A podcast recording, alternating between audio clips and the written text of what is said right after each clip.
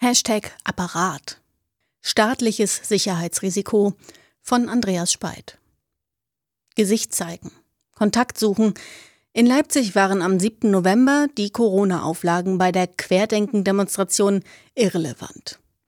Das Nicht-Eingreifen der Polizei führte zu keiner Deeskalation, sondern löste die Eskalation aus.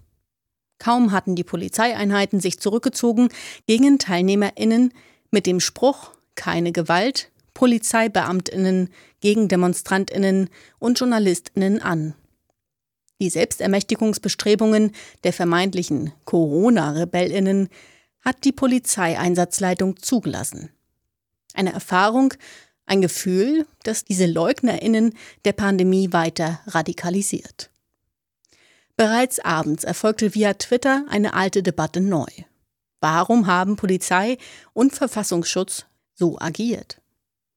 Hat die Polizei die Situation falsch eingeschätzt? Konnte der Verfassungsschutz die Information nicht richtig einstufen? Das fragten selbst konservative Medien zu dem staatlichen Kontrollverlust. Ignorante Voranalyse oder inkompetente Einsatzführung oder inhaltliche Sympathie. Der zurückhaltende Umgang mit den Corona-Leugnerinnen im Vergleich zu dem Auftreten gegen Demonstrantinnen bei Gedenkveranstaltungen an rechte Anschläge oder nationalsozialistische Verbrechen fällt auf. Die Erinnerung an die gewaltsame Auflösung der Welcome to Hell Demo in Hamburg beim G20-Gipfel 2017 muss da gar nicht erst wachgerufen werden. Nach dem Einsatz in Leipzig konstatierte Polizeipräsident Thorsten Schulze, Zitat, man bekämpft eine Pandemie nicht mit polizeilichen Mitteln, sondern nur mit der Vernunft der Menschen. Konstatiert darf eingewendet werden, dass die Aussage im Allgemeinen zutreffend ist, dass jedoch im Besonderen die Schuldzuweisung auf die Politik oder Prävention davon ablenkt, dass die Verantwortlichen die Einhaltung der staatlichen Regeln nicht durchsetzen. Bundesinnenminister Horst Seehofer verteidigte die Polizei sogleich, die seine volle Rückendeckung habe, und er meinte, die Ferndiagnose zur Taktik müsse aufhören. Jawohl, Herr Minister, Klappe zu. Zur Rückendeckung durch den CSU-Minister dürfte seine Ablehnung einer gesonderten Studie zu Rassismus bei der Polizei gehören. Die aufgeflogenen Chatgruppen mit rechten Inhalten bei Sicherheitsorganen, die recherchierten Netzwerke mit militanten Vorbereitungen oder die polizeilichen Kontrollen wegen vermeintlicher Herkunft hätten längst Anlass zur Reflexion geboten. NSU 2.0 und Datenabrufe auf Polizeicomputern, Nordkreuz und hunderte Leichensäcke, KSK und rechtsradikale Einstellungen. Eines durfte die Öffentlichkeit von den Sicherheitsbehörden lernen. Alles Einzelfälle.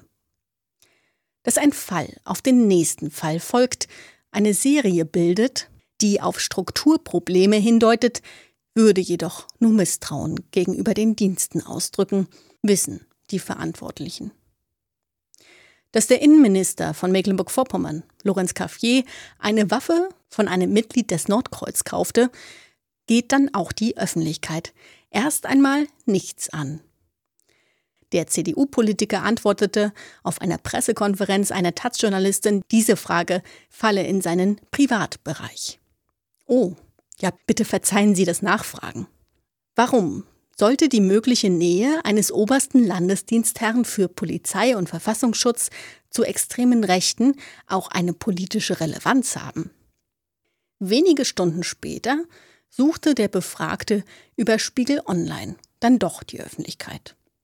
Arglos sei er 2018 beim Kauf gewesen, von dem Netzwerk hätte er erst 2019 erfahren. Schade, dass dem Magazin Der Spiegel hier nicht auffiel, dass die Fakten anders sind und nicht nachfasste, wie ein Taz-Journalist twitterte, der mit der Fragestellerin der Taz zu dem Netzwerk recherchiert. Denn im März 2018 lagen entsprechende Unterlagen des Bundeskriminalamtes auch dem Landesverfassungsschutz vor. Am darauffolgenden Dienstag erfolgte dann doch der Rücktritt. Der Tenor Waffenbrüder unter sich griff nicht mehr. Solche Waffenbrüder und Schwesternschaften begleitet die Geschichte der bundesdeutschen Sicherheitsarchitektur bekanntlich von Anbeginn. Purer Zufall, am Tag des Versagens der Sicherheitsorgane in Leipzig wurde ein Organ 70 Jahre alt. Am 7. November feierte das Bundesamt für Verfassungsschutz dieses Jubiläum. Überraschend offen erklärte der Präsident des Bundesamtes für Verfassungsschutz, Thomas Haldenwang, dass, Zitat, 70 Jahre eben nicht nur uneingeschränkt Grund zum Feiern seien, sondern vielleicht Grund für eine kritische Rückschau. So Haldenwang zur ARD. Denn, Zitat, es war nicht nur alles Gold, was produziert wurde. Dieser Selbsteinschätzung kann unwidersprochen zugestimmt werden. Aber halt, stopp.